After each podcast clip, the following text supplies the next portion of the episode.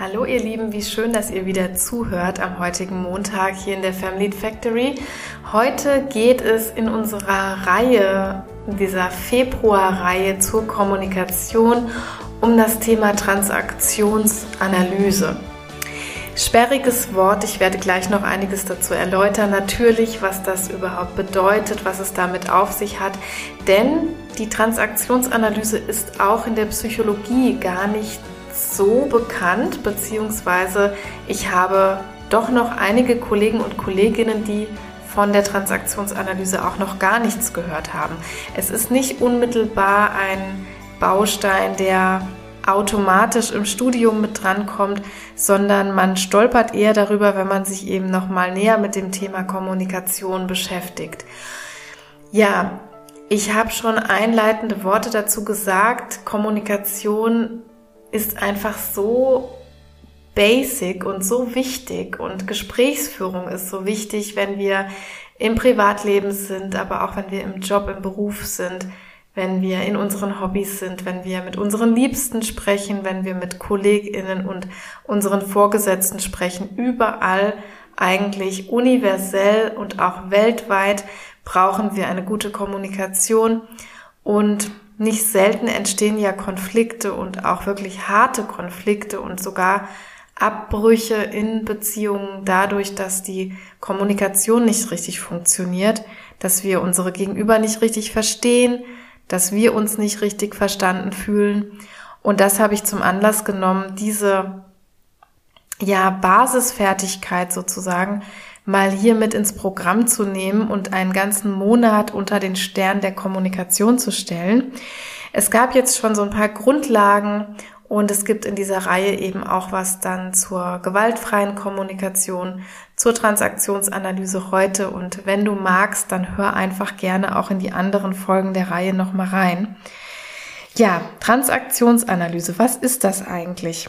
Die Transaktionsanalyse ist dazu da, die wurde von Erik Berne entwickelt. Das war ein Psychiater, der sich damit auseinandersetzen wollte, wie unsere Kommunikation zu analysieren ist. Und die Transaktion meint somit nichts weiter als dass zwischen uns und dem Gegenüber ja Informationen ausgetauscht werden. In einer normalen Gesprächssituation sind das einerseits Worte, können das auch Gestik und Mimik sein, aber wir konzentrieren uns heute mal sehr auf das herkömmliche Gespräch. Also die Transaktionsanalyse analysiert unsere Kommunikation, unsere Gespräche. Die Transaktionsanalyse als Ganzes ist ein Konzept, was noch viel, viel mehr beinhaltet als Kommunikation, aber wir schauen heute nur auf diesen Bereich. Die Transaktionsanalyse, die transportiert, wie ich finde, ganz, ganz tolle Haltungen den Menschen gegenüber, weshalb ich auch ein großer Fan davon bin. Und so eine Grundhaltung ist zum Beispiel, dass jeder Mensch erstmal okay ist, so wie er oder sie ist. Und es geht dabei um Kommunikation auf Augenhöhe, ne, indem man sich so Dingen bewusst wird, ist man dann in der Lage, sein eigenes Denken und Handeln einfach besser zu überprüfen. Ganz einfach erklärt könnte man jetzt sagen, wir kommunizieren mit anderen und dabei sind wir in einem bestimmten Ich-Zustand, wie es in der Transaktionsanalyse heißt und dieser Ich-Zustand im Englischen auch Ego-State genannt. Wir befinden uns in so einem Ego-State oder Ich-Zustand und unser Gegenüber befindet sich ebenfalls in einem solchen Ich-Zustand. Das ist erstmal so die Basisannahme dieses Konzepts. Und nun wird zwischen drei verschiedenen Zuständen unterschieden. Erstens dem sogenannten Kind-Ich, zweitens dem sogenannten Eltern-Ich und drittens dem Erwachsenen-Ich. Jetzt ist das natürlich spannend, dass sowohl wir selbst als auch unser Gegenüber in einem dieser Ego-States, in einem dieser Ich-Zustände ist. Und das macht unsere Interaktion oft eben so herausfordernd. Aber jetzt will ich natürlich erstmal dazu kommen, was diese Ich-Zustände eigentlich bedeuten und was die letztlich auch mit uns machen können. Fangen wir vielleicht mal mit dem Kind-Ich an. Das sogenannte Kind-Ich, das wird sehr, sehr früh geprägt. Ne, wir können uns vorstellen, dass ein kleines Kind erstmal sehr hilflos, sehr abhängig ist in den ersten Jahren. Und der Psychiater Berne, der das erfunden hat, der geht erstmal grundlegend davon aus, dass wir in diesen allerersten Jahren, in dieser Abhängigkeit, in dieser Hilflosigkeit vermeintlich alle ein bisschen einen angekratzten Selbstwert davon tragen. Insofern, dass wir in diesen hilflosen Zuständen, in denen wir sind, erstmal vielleicht auch so die Prägung erhalten, dass wir nicht so ganz okay sind oder dass wir nicht so ganz vollständig sind, wie man das auch bezeichnen mag. Und außerdem ist ja noch ein, ein Attribut von Kindern, dass die oft sehr spontan, sehr impulsiv reagieren, ne, ohne sich großartig so Gedanken über Konsequenzen zu machen. Dazu gehört, dass auch Gefühle sehr ungefiltert rauskommen, also Wut, Trotz, aber auch Freude, Begeisterung, Überraschung und Staunen, all das, wer Kinder hat oder wer Kinder in seiner Umgebung hat, kann das immer sehr schön beobachten. Da kommt alles sehr, sehr spontan, sehr prompt, sehr ungefiltert raus. Das ist ja auch das Tolle an Kindern. Sprich, all das tun oder empfinden wir, wenn wir im Kind-Ego-State oder im Kind-Ich sind. Ich sage gleich noch ein bisschen was dazu, wie wir da so reingeraten, beziehungsweise was dann passieren kann. Aber erstmal möchte ich so diese Ich-Zustände erklären. Kommen wir zum nächsten, zum sogenannten Eltern-Ich oder Eltern-Ego-State. Und dieses Eltern-Ich vereint in sich jetzt alle möglichen moralischen Regeln oder auch Urteile, die wir gelernt haben. Und Kinder übernehmen diese Dinge ja sehr ungefiltert. Also es denkt nicht über richtig oder falsch nach. Das, was die Eltern sagen, ist Gesetz sozusagen. Das wird nicht reflektiert, zumindest in den ersten Jahren der Kindheit nicht.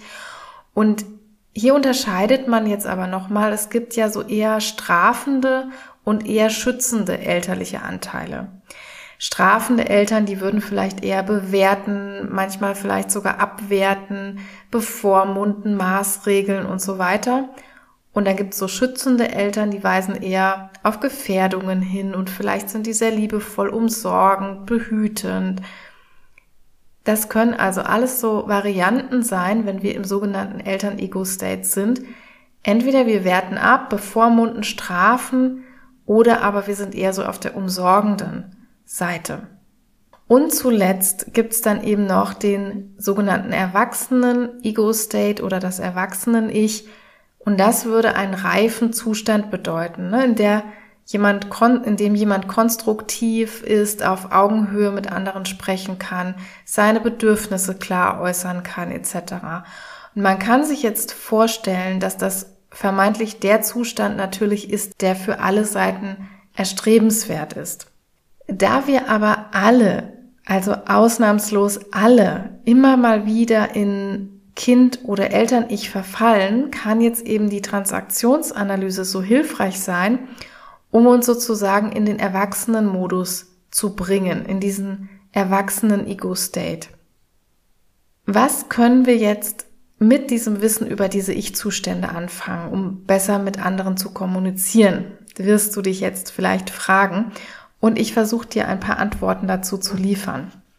Also als allererstes hilft das Wissen um diese Ich-Zustände schon extrem viel weiter, denn ein großes Anliegen der Transaktionsanalyse ist es ja, erstmal Bewusstheit herzustellen.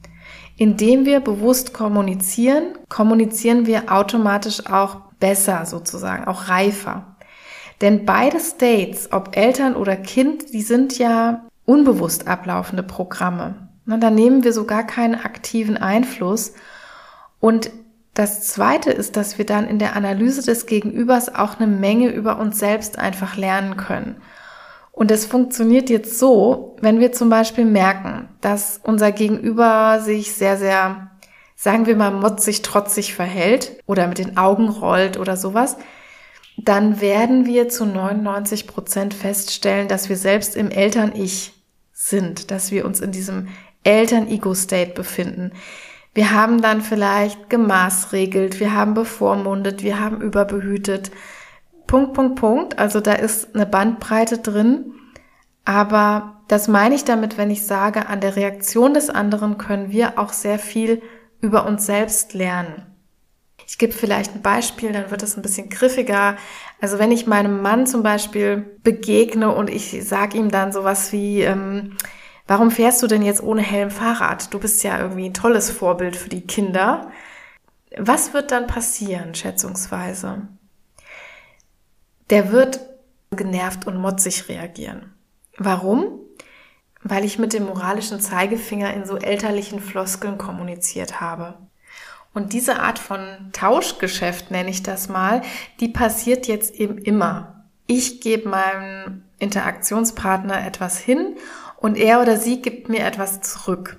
Und das Spannende ist eben, denn das wissen wir ja eigentlich, dass das so eine Art Tauschgeschäft in der Kommunikation ist. Das Spannende ist aber jetzt, dass dieser Ego-State, diese, dieser Ich-Zustand relativ vorhersagbare Dinge beim Gegenüber produziert. Also wenn wir im Eltern-Ich angesprochen werden, dann verfallen wir wirklich sehr, sehr leicht und sehr, sehr gerne mal ins Kind-Ich und umgekehrt. Werden wir im Kind-Ich angesprochen, dann produziert das auf der anderen Seite eher so ein Eltern-Ego-State. Werden wir im Erwachsenen-Ich angesprochen, dann können wir relativ gut auch selbst in diesem Erwachsenen-Ich bleiben und darin kommunizieren.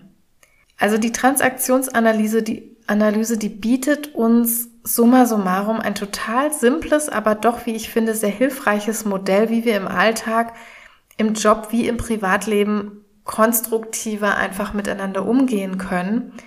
Und natürlich ist das keine Einbahnstraße.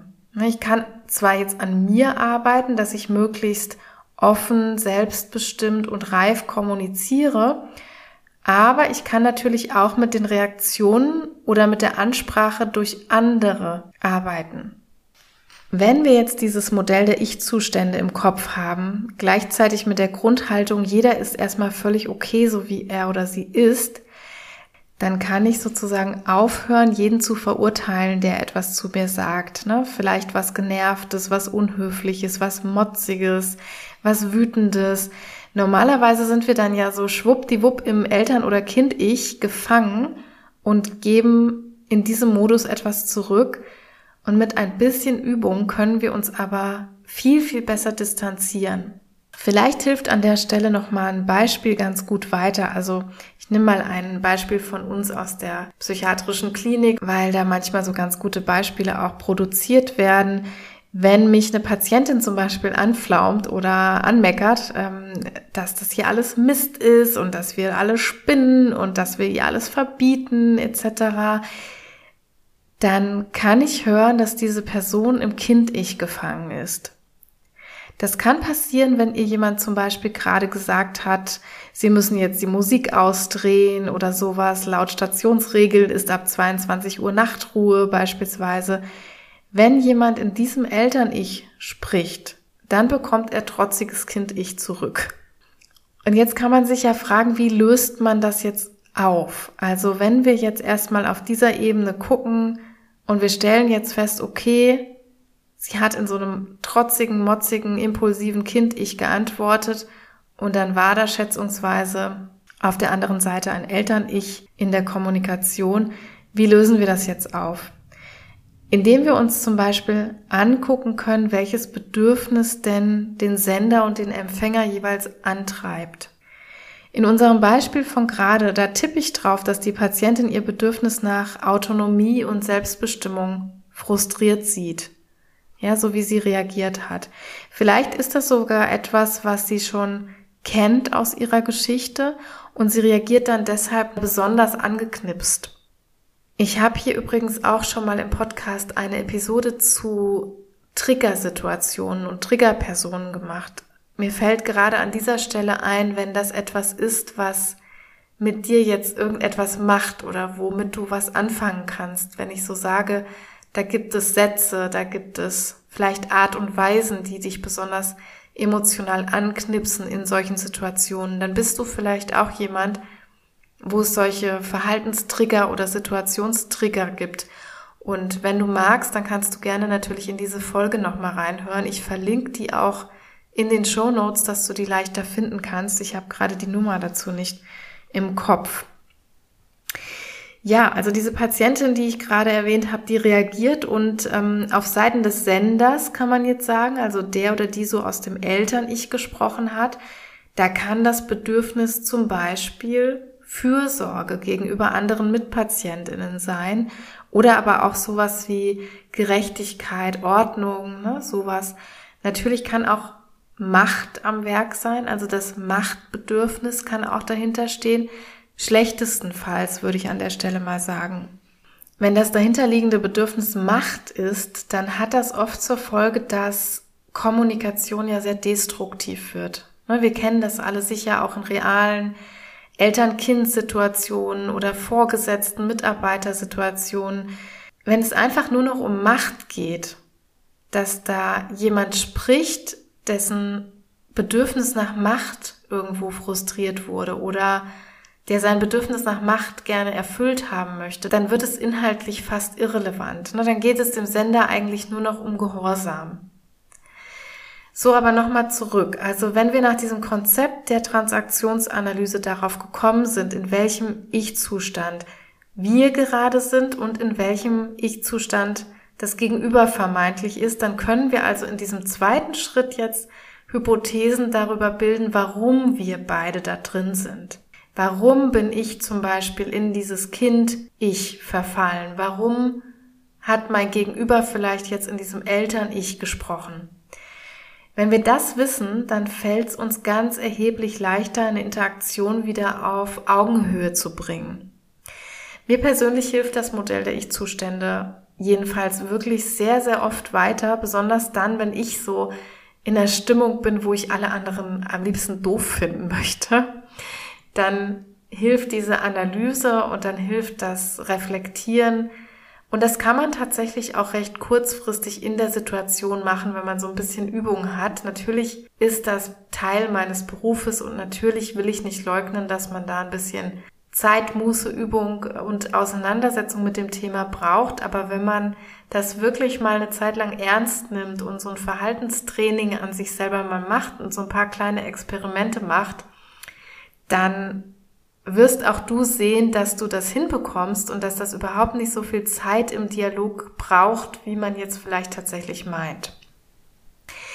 Ja, und zuletzt wollte ich aber noch auf einen ganz wichtigen Punkt eingehen. Wenn wir uns mit der Transaktionsanalyse und diesem Ego-States beschäftigen, man kann sich jetzt vermutlich ja leicht vorstellen, dass diese Ego-States, diese Ich-Zustände bei jeder Person ein bisschen eine andere Form annehmen. Ich werfe jetzt noch mal ein Beispiel rein. Also eine Geschäftsführerin, die verfällt zum Beispiel in einem Gespräch ins Kind-Ich und reagiert total aufbrausend und wütend, nachdem ihr ein Mitarbeiter widersprochen hat, zum Beispiel. Jetzt können wir einmal natürlich diese Seite der Geschäftsführerin betrachten. Deren Kind-Ich kann wütend, impulsiv sein, während aber das Kind-Ich einer anderen Person, also einer anderen Chefin, zum Beispiel hilflos weinerlich ist das kann auch ein Kind-Ich-Zustand sein.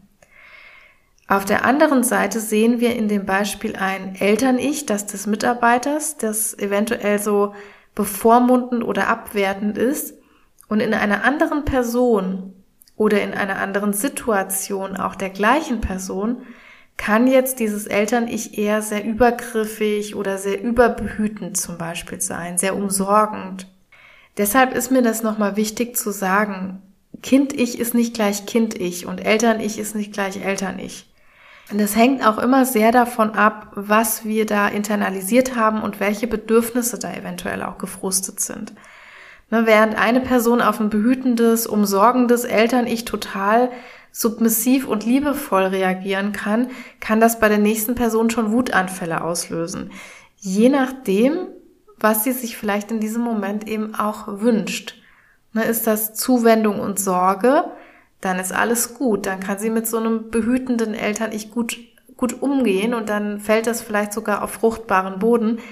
Ist aber das Bedürfnis Autonomie, dann wird sie das schlecht aushalten können, wenn das Gegenüber jetzt überbehütende Dinge sagt zum Beispiel.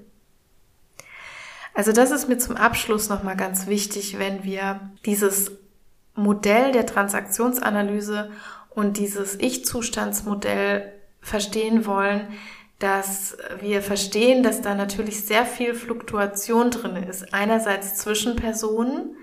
Wir alle sind ja sehr unterschiedlich gebaut, wir sind sehr unterschiedlich geprägt, unterschiedlich sozialisiert und so weiter. Wir haben vielleicht andere Bezugspersonen erlebt, wir haben auch andere Modellverhaltensweisen erlebt und sind anders geprägt, aber unterschiedliche Situationen und unterschiedliche Personen können mit uns natürlich auch unterschiedliche Dinge machen. Das heißt, nur weil ich einmal zum Beispiel in ein Kind-Ich verfalle, das eher weinerlich, jammernd, abhängig, hilflos ist, kann das beim nächsten Mal auch so sein, dass ich einen trotzigen, motzigen, aufbrausenden Wutanfall bekomme, wenn ich ins Kind-Ich verfalle. Also abschließend ist ganz wichtig, dass das Ziel einer Kommunikation auf Augenhöhe und das Ziel einer konstruktiven Kommunikation, egal wo, ob im privaten Umfeld, im beruflichen Umfeld, mit unseren Vorgesetzten, wo auch immer, dass das Ziel eigentlich immer ja eine selbstbestimmte gute Kommunikation auf Augenhöhe ist, in der wir möglichst aktiv entscheiden, was wir sagen möchten, wie wir es sagen möchten und unsere Bedürfnisse klar rüberbringen möchten. Wenn wir uns auf dieses Ziel einigen, dann kann die Transaktionsanalyse eben ganz wesentlich helfen, erstmal den Ist-Zustand zu analysieren, zu schauen, was macht das Gegenüber mit mir, in welchen Ich-Zustand versetzt mich das sozusagen und was hat meine Ansprache, was hat meine Kommunikation denn mit meinem Gegenüber ausgelöst? Also in was versetze ich mein Gegenüber? Alles erstmal passiert auf der unbewussten Ebene und jetzt heben wir es durch die Analyse sozusagen auf eine bewusste oder bewusstere Ebene, um das dann in der Folge auch verändern zu können. Denn Veränderung und Verhaltensänderung setzt ja die Bewusstheit voraus und dafür machen wir das Ganze.